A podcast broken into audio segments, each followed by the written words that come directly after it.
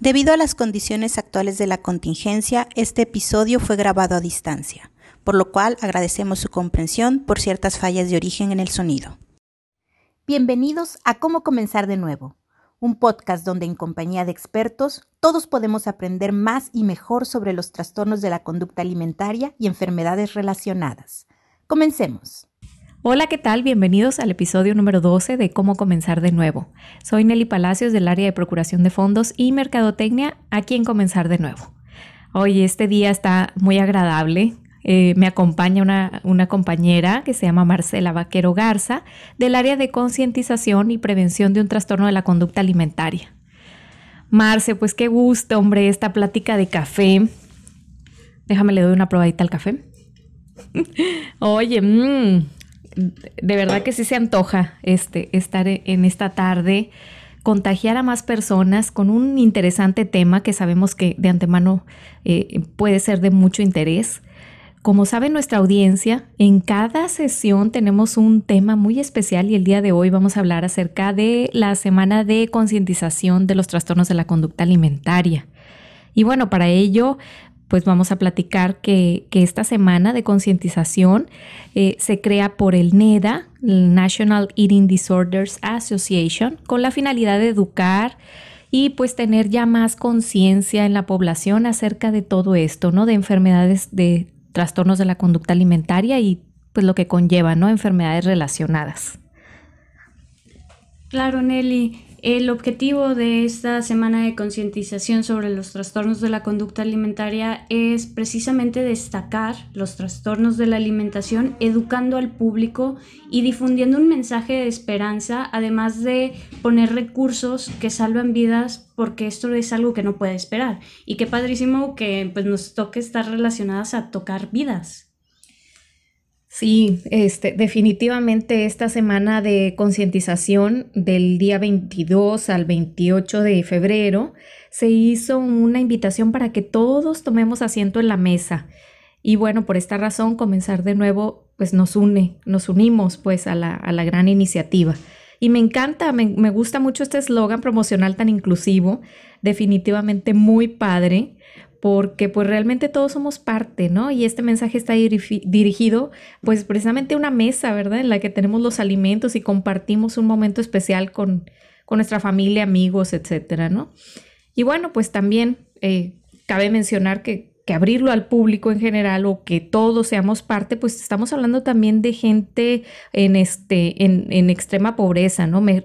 marginados, subrepresentados y qué padre que este tipo de charlas, de conversaciones, pues generen una, una conciencia, quitemos un poquito ya esos prejuicios y que los pacientes también nos compartan sus historias, ¿verdad, Marce? O sea, las experiencias, no sé, este, ¿qué opines qué opinas al respecto, ¿no? Claro que sí, y es que hay mucho todavía que tenemos que seguir haciendo para generar conciencia, eliminar todos estos prejuicios que hay y que los propios pacientes, como tú dices, nos puedan ayudar a sumar más historias, dar fortaleza e impulsar a la recuperación de otras personas que tienen la enfermedad. Los trastornos alimentarios pues realmente pueden afectar a cualquier persona, no, no se toma en cuenta ni el estado socioeconómico, ni el sexo, ni el nivel educativo realmente afectan a todas las personas de todas las edades y de cualquier grupo social, religión, etc. Y fíjate qué padre como parte de las acciones que, que ha desarrollado también esta institución, pues se han iluminado espacios en diferentes lugares. Aquí en la ciudad de Monterrey también tuvimos varios eh, eh, eh, sectores o zonas iluminadas gracias al, gobierno de, Monterrey.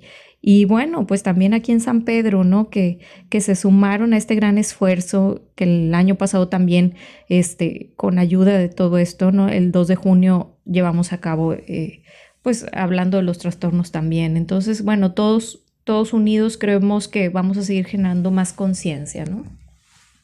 Sí, y bueno, nosotros obviamente también nos subimos a todo este movimiento eh, y pues les queremos compartir nuestra tarea de diseminar la información sobre los trastornos de la conducta alimentaria Estoy aquí con Karen Hutchinson, quien es coordinadora del programa Hospital Parcial y del equipo de psicología.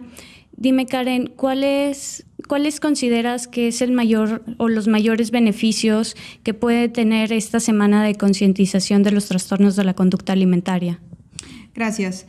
Eh, creo que el mayor beneficio es la psicoeducación, tanto para los pacientes como para los familiares, la población en general y sobre todo para los profesionales de dar a conocer el origen de estas enfermedades y sobre todo dar a conocer que es alcanzable la, recuperación para estos pacientes. Ok, excelente. ¿Y mm, cuál crees o dónde crees que haya un mayor impacto en la prevención, en el diagnóstico o en la recuperación de los trastornos de la conducta alimentaria? Pienso que cada una de, estas eh, intervenciones, porque finalmente son intervenciones, una cosa es la prevención, otra cosa es el tratamiento, el encontrar un diagnóstico. Pienso en que en cada una de estas intervenciones el impacto es eh, de alguna forma para llegar a la recuperación. En la prevención creo que es muy importante para dar a conocer eh, cómo se forman estas enfermedades, el tratamiento basado en la evidencia que, ya está validado para estos pacientes y sobre todo la importancia de conocer cuál es el diagnóstico y sobre todo dar a conocer el tratamiento que se necesita. Entonces pienso que en, todos estos tipos de intervenciones eh, el impacto es fundamental para la recuperación. Ok, excelente. Muchísimas gracias. Estamos aquí con una amiga eh, ella nos quiere platicar acerca de la semana de concientización. ¿Sabías al respecto? Sí, claro que sí. Es la semana más importante porque justamente hace falta mucha información sobre lo que son los trastornos de la conducta alimentaria. ¿Qué le dirías a una persona con un trastorno de la conducta alimentaria? Que no está sola y que la recuperación completa es posible, que se quiten los estigmas que se tiene hacia las enfermedades mentales y que se atiendan a tiempo. Estoy aquí con Natalie Gómez, quien es parte de nuestro equipo de psicología y le vamos a hacer algunas preguntas. Natalie, ¿qué es para ti la semana de concientización de los trastornos de la conducta alimentaria? Claro, para mí esta semana es una oportunidad para psicoeducar a la población sobre estos trastornos. También es, es una oportunidad sobre todo para cuestionarnos sobre los ideales de belleza que han impuesto las redes sociales y que además, sobre todo, que la recuperación de estos trastornos es posible. Wow, muy bien. ¿Y qué podríamos, qué podríamos seguir haciendo para seguir haciendo conciencia y visibilizar los trastornos de la conducta alimentaria, aunque precisamente no estemos en una semana o en algún día de concientización? Bueno, pues principalmente el, prevenir mediante campañas eh, que tengan un impacto a, nivel social. Eh, también yo creo que el aceptarnos tal cual somos, valorando la esencia de, nosotros mismos y también de cada persona en vez del cómo luce eh, el cuerpo de los demás. Ok, excelente. Muchísimas gracias. muchas acciones, entre ellas nuestra línea de ayuda que la pueden encontrar como www.comenzardenuevo.org em, diagonal helpline ofrece al que el paciente pueda acudir y encuentre una salida a su necesidad de tratamiento y de atención.